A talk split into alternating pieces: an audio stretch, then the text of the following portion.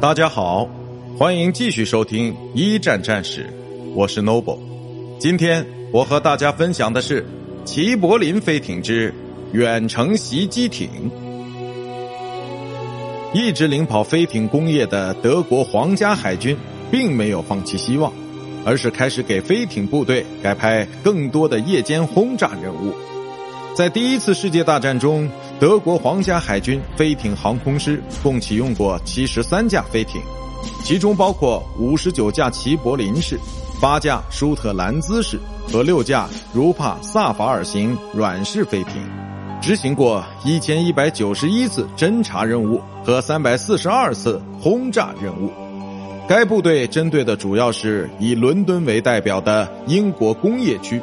除此之外，也轰炸过法国的巴黎、俄国在波罗的海的海军基地及俄国首都圣彼得堡等地。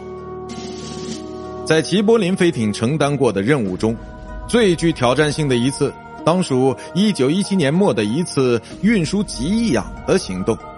当时，L59 型飞艇从比利时出发，给东非的德军部队运输给养。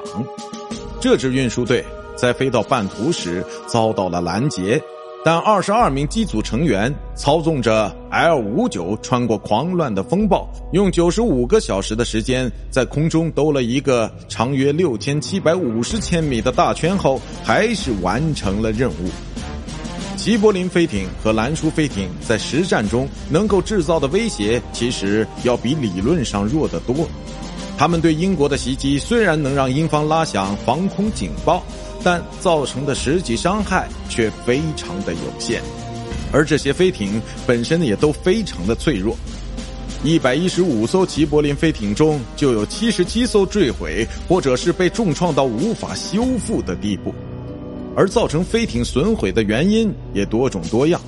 除了守军的火力攻击之外，还有恶劣天气中的大风和冰霜，而飞艇上方对其而言也是一个致命的弱点。除了配备燃烧弹的法国纽波特杠幺七型和英国索普维斯骆驼型战斗机外，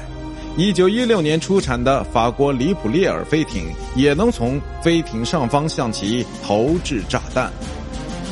火箭弹后来渐渐被燃烧弹所取代，最后于一九一八年普遍停止使用。飞艇事故也并不罕见，其中最严重的一次。发生于一九一八年一月，被损毁的五架飞艇，当时正在基地里进行常规的保养。